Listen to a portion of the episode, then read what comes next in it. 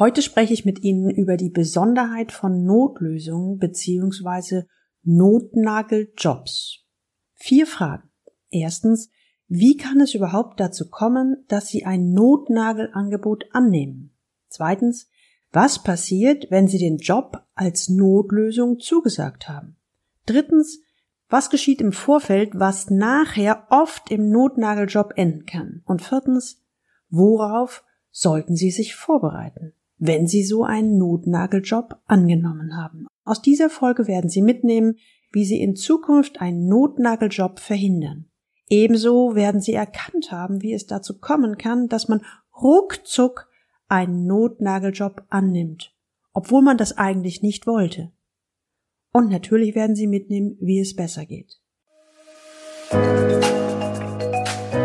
Willkommen zu meinem Podcast Leben an der Spitze für erfolgreiche Geschäftsführer und die, die es werden wollen. Ich bin Gudrun Happig und finde für Ihre individuellen Herausforderungen an der Führungsspitze Lösungen, die ganz allein für Sie gemacht sind und wirken.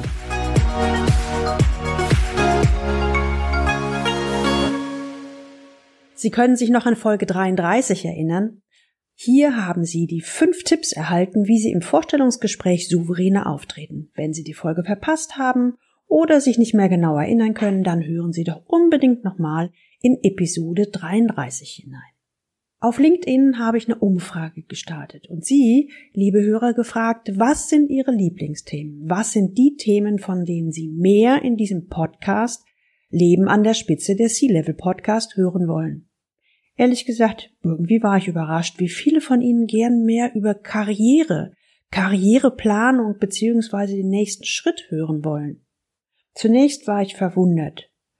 Und dann versuchte ich herauszufinden, warum das Thema Karriere aktuell auf so großes Interesse bei Ihnen stößt.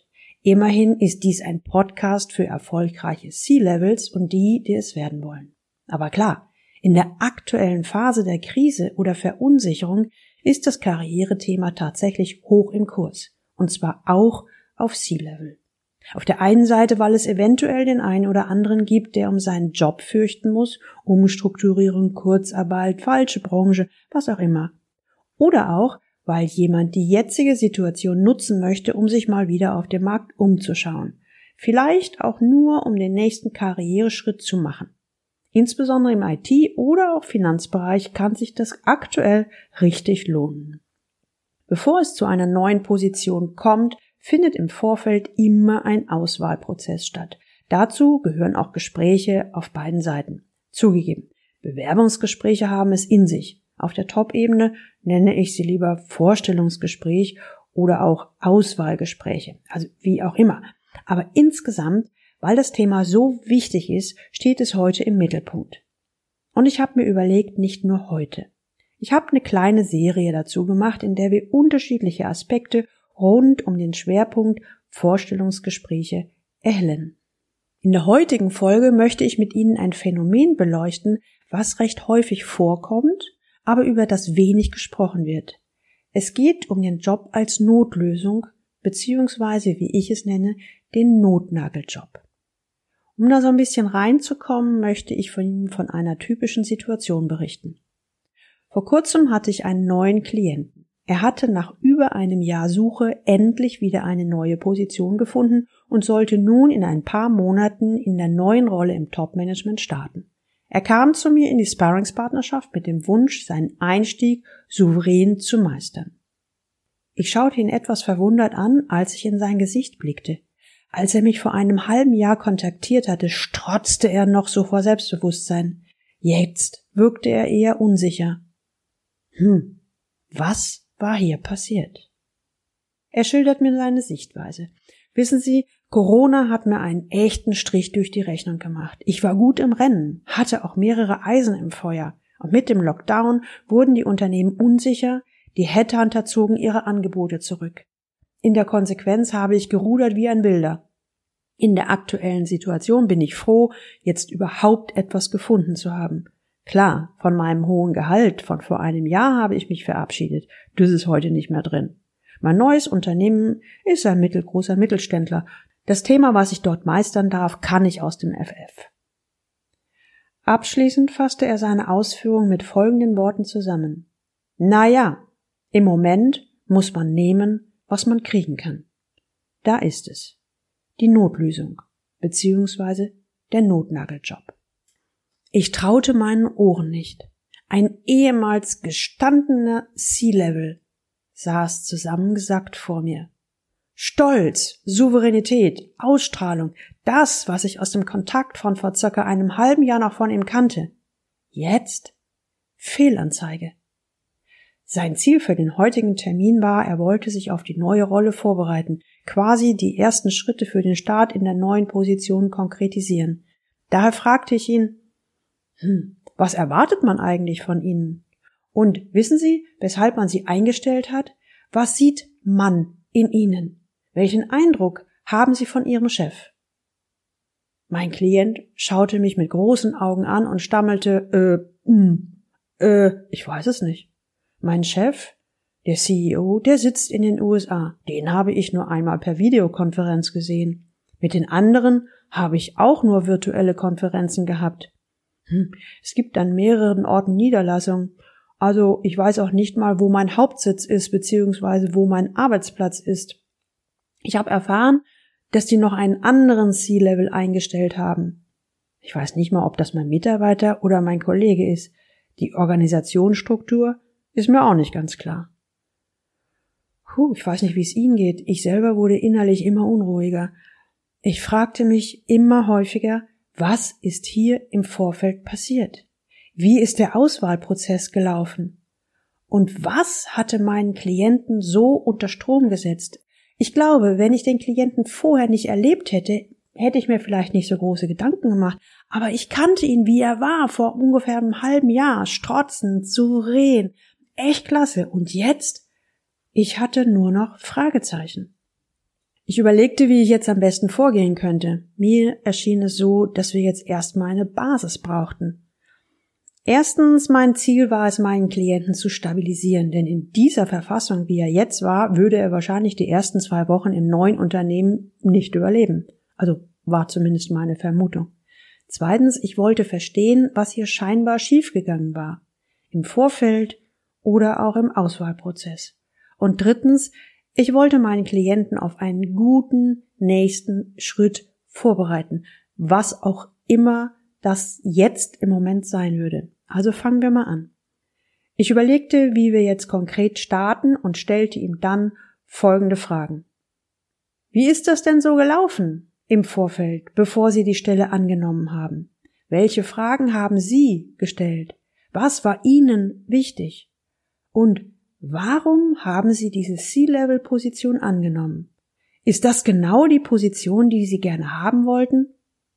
Ich stoppte weil ich das Gefühl hatte, diese Fragen haben ziemlich ins Mark getroffen. Mein Klient, nennen wir ihn Uwe, begann mit seiner Erzählung. Ja, Sie haben recht. Während der Bewerbungsprozess, wie ich bereits formulierte am Anfang, recht gut anlief, änderte sich schlagartig alles. Während ich zu Beginn noch der Meinung war, es muss eine Verbesserung sein, es muss mehr Gehalt sein, es muss ein Level höher sein, also irgendwie nach dem Motto höher, schneller, weiter, wandelte sich das schlagartig in ich muss etwas finden, egal was. Ich fühlte mich wie so ein Arbeitsloser, der jeden Strohhalm hinterher rennt. Ich habe mich in jedem Vorstellungsgespräch nach außen ziemlich aufgeplustert. Ich wollte ja einen guten Eindruck machen. Ich wollte überzeugen. Im Innern fühlte ich mich unsicher und als Blender. Egal was ich machte, hatte ich immer nur ein Ziel vor Augen. Ich muss einen Job finden. Hm. Befinden Sie sich denn in einem finanziellen Engpass? Oder wie kommt es zu diesem Druck? unterbrach ich ihn. Ach nein, Frau Happig, meine Familie und ich haben genügend Rücklagen. Es gibt keine finanzielle Not. Auch habe ich ja eine gute Abfindung erhalten und mein Vertrag läuft offiziell noch ein Jahr. Es waren nicht die äußeren Umstände. Es war schlicht und ergreifend meine innere Panik. Diese Unsicherheit, dieses Nichtwissen, oh, das bringt mich einfach um. Morgens stand ich auf, schaute neidisch auf die Verkäuferin an der Kasse im Lebensmittelladen und dachte, die hat wenigstens einen Job. Ich weiß noch nicht mal, was ich will. Dann kam ich überhaupt nicht mit dem neuen Rhythmus klar. Früher wusste ich aufstehen, mich für die Arbeit fertig machen, ins Auto und ab ins Business. Irgendwann, so gegen 18 bis 20 Uhr, ging's dann wieder zurück. Am Wochenende habe ich mich im Schwerpunkt um meine Familie gekümmert. Da habe ich mich zwar auch immer wieder über irgendwas beschwert, aber ganz ehrlich, das war echt Jammern auf hohem Niveau. Frau Happig, diese Unsicherheit, dieses Nichtwissen und die fehlende Struktur habe ich einfach nicht ausgehalten. Es hat mich schlicht umgehauen. Mich als gestandenen C-Level. Mein Umfeld kam dann noch mit liebgemeinten Sprüchen, die mir den Rest gegeben haben. Na, du hast es ist ja gut, bekommst Geld fürs Nichtstun. Die spielten nämlich auf die Abfindung an. Mach mal Urlaub, entspann dich mal. Ja, ich weiß, das war zwar gut gemeint, aber das hat mir die Schuhe ausgezogen. Dann hatte ich ein schlechtes Gewissen meiner Familie gegenüber. Nein, sie hat mich nicht unter Druck gesetzt. Die waren alle sehr verständnisvoll. Ich, ich war das Problem. Ich habe diesen inneren Druck einfach nicht mehr ausgehalten. Nach außen hin mimte ich immer noch den Souveränen, der mit seinen Problemen alleine fertig wird. Ich bin dann echt in die Aktivität geflüchtet. Leisten, machen, tun, Hauptsache produktiv sein und nicht nachdenken. Ich habe dann wie ein Wilder nach allen möglichen und unmöglichen Opportunitäten geschaut, war innerlich aufgewühlt und habe aus meiner Sicht alles getan, um möglichst rasch wieder einen Job zu bekommen. Hauptsache wieder im Spiel sein und nicht mehr am Spielrand stehen. Diese Phase war die Hölle. Es wurde von Woche zu Woche schlimmer. Ich war gereizt, genervt, stand unter Strom. Dieser innere Druck, den habe ich echt unterschätzt. Erst als ich die Zusage erhalten habe, wurde ich für einen Moment ruhiger. Aber wissen Sie was? Jetzt kommt die nächste Panik. Wie schaffe ich es im Job zu überzeugen, meine Versprechen einzulösen und kein Blender zu sein? Ich muss mich da beweisen. Ich muss den Job behalten. Ob das der passende Job für mich ist, diese Frage werde ich mir wohl erst in ein paar Wochen oder Monaten stellen. Im Moment denke ich nur, ich muss das schaffen. Puh, ich weiß nicht, wie es Ihnen geht, lieber Hörer. Während ich Uwe zuhöre, werde ich selber ganz angespannt. Der innere Druck überträgt sich auf mich. Ich bin sehr dankbar, dass Uwe so offen und ehrlich ist. Damit können wir gut arbeiten. Spontan ändere ich meinen Plan. Es sollte heute darum gehen, der Druck muss raus. Diese innere Spannung hält Uwe ja gar nicht weiter aus.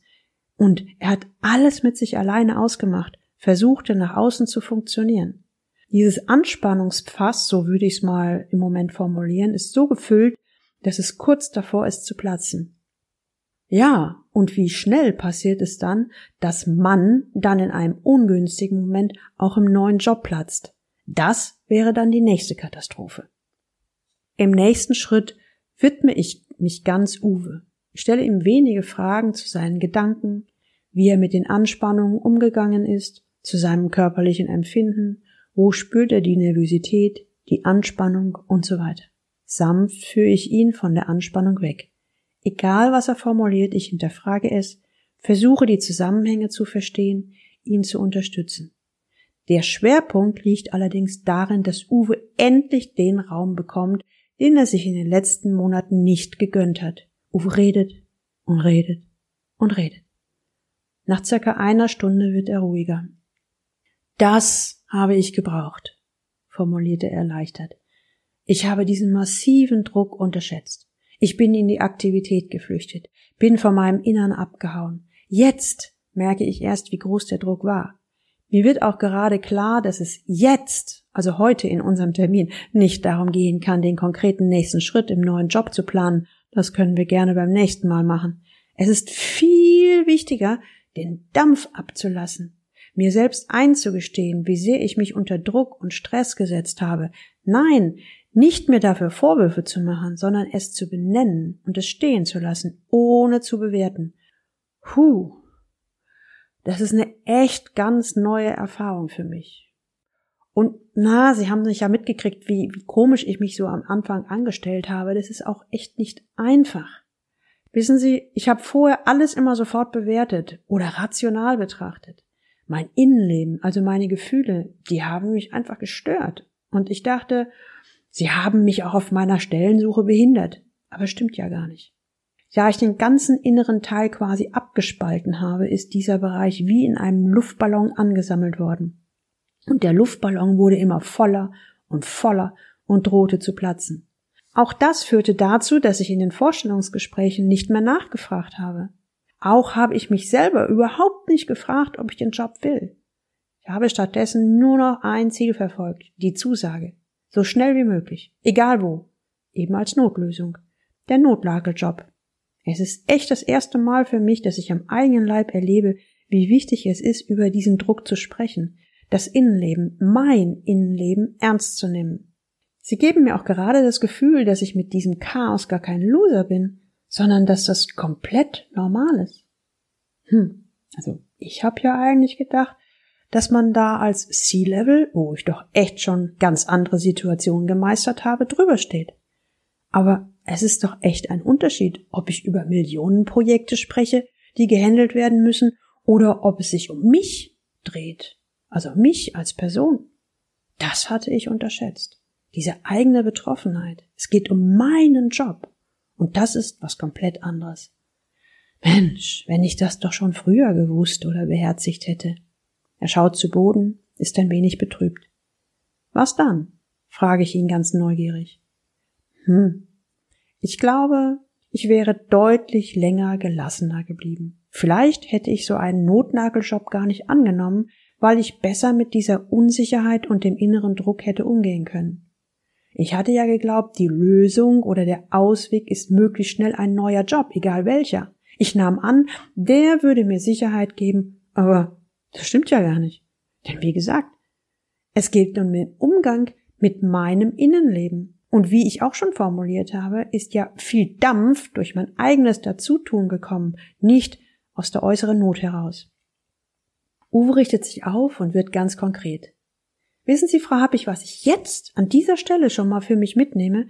Erstens, wenn ich anfange, angespannt oder unruhig zu werden, dann werde ich mir demnächst erstmal sagen, stopp. Sprich, ich nehme das wahr und ernst, statt es mit Aktivität zu übertünchen. Zweitens, ich weiß jetzt, dass es ganz normal ist und nicht ein Zeichen von Schwäche bedeutet. Das entlastet mich sehr. Drittens, ich werde mir jemanden suchen, mit dem ich darüber reden kann. Und wenn ich niemanden finde, dann schreibe ich es auf. Sie haben ja vorhin mal gesagt, dass es wichtig ist, die Ebene zu wechseln, also von Denken zu reden oder zu schreiben. Übrigens, was mir gerade bewusst wird, was ich da gerade gesagt habe. Also dieses ersten, zweiten, drittens. Hat ja erstmal gar nichts mit der Notlösung beziehungsweise dem Notnageljob zu tun. Eigentlich sind es Tipps, die ich bei jeder emotional wichtigen Situation anwenden kann. Aber es ist eben das erste Mal in meinem beruflichen Leben, dass mich der nächste Karriereschritt emotional so aus der Bahn geworfen hat, dass ich tatsächlich einen Notnageljob angenommen habe. Uwe wirkt entspannt souverän und stabil. Ich freue mich für ihn, weil das Ziel für den heutigen Termin erreicht ist. Erstmal wieder stabilisieren. Der innere Druck ist weg und weicht einer zunehmenden Gelassenheit. Und Uwe gewinnt gerade an Ausstrahlung und ist wieder handlungsfähiger. Ich denke so vor mich hin, boah, wie schnell manche Entwicklungen gelingen können, wenn man am richtigen Punkt ansetzt. Uwe fährt weiter fort, er wirkt sichtlich aufgekratzt, engagiert, wach, ganz anders als noch zu Beginn unseres Termins. Wenn ich das aber mal auf die Notlösung, also diesen Notlageljob beziehe, dann kann ich sagen, sagt er, erstens, worauf ich bei der Stellensuche unbedingt verzichten sollte, die Anstrengung, hoffentlich bekomme ich den Job. Hm, eigentlich auch klar warum, denn mit dieser Einstellung fange ich an, mich zu verbiegen. Ich höre nicht mehr genau hin, was gesagt wird, ich vergesse wesentliche Fragen zu stellen, außerdem bewege ich mich ja nun mal so überhaupt nicht auf Augenhöhe. Und immerhin muss ich mir bewusst machen, ich bewerbe mich hier um eine C-Level-Position und da ist Souveränität und Ausstrahlung angesagt. Das habe ich aber nicht erreicht, wenn ich darum kämpfe, die Stelle zu bekommen. Tja, zweitens. Hm, nun habe ich tatsächlich den neuen Job bekommen. Hab ich Sie nennen es Notnageljob. Hm, der Begriff gefällt mir. Ich habe begriffen, dass es sein kann, dass diese Notlösung, also der aktuelle Job, nicht passt, weil ich auf die wesentlichen Dinge gar nicht geschaut habe. Ich habe Abstriche bei der Aufgabe, bei dem Gehalt, bei der Unternehmensgröße und Kultur gemacht. Ich vermute mal, wahrscheinlich sind es Kompromisse an der falschen Stelle. Drittens, Ein Notnageljob ist eine schlechte Lösung. Viertens, das ist blöd. Und ich vermute, ich suche bald wieder neu. Also entweder weil ich nicht mehr möchte oder aber mein Arbeitgeber ist von mir enttäuscht. Aber jetzt weiß ich, dass ich mich nicht mehr grämen muss, wenn die Kündigung vom Unternehmen kommt. Denn ich habe im Vorfeld überhaupt nicht richtig hingeguckt, ob es passen könnte. Also an den wesentlichen Stellen. Falls es passiert, hm, bin ich zwar traurig, aber ich bin nicht wirklich so überrascht. Fünftens, ja, und noch ein ganz wichtiger fünfter Punkt. Was mir nochmal klar geworden ist, bloß nicht aus innerem Druck handeln, um einen Notnageljob zu bekommen. Das gilt vielleicht, wenn sich ein Mitarbeiter bewirbt, aber auf Geschäftsführer- und C-Level-Ebene bringt mich das schnell in eine unterwürfige Position oder noch schlimmer, ich laufe Gefahr, mich wie ein Gockel oder Besserwisser darzustellen. Beides einfach grauenvoll für mein Verständnis von Führungsarbeit. Ja, das sind eine Menge Punkte. Ich bin jetzt auf jeden Fall schon mal deutlich entspannter und ruhiger. Und in unserem nächsten Termin sprechen wir dann darüber, wie ich den Einstieg in einem Notnageljob meistern kann, okay?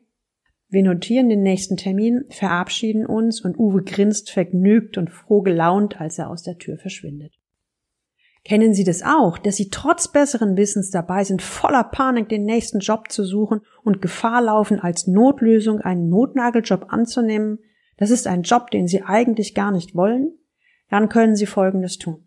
Erstens, erkennen Sie Ihren inneren Druck, nehmen Sie ihn wahr und vor allen Dingen nehmen Sie ihn ernst. Zweitens, hinterfragen Sie, ist dieser Druck realistisch? Sprich, fragen Sie sich, wie lange reichen die Finanzen?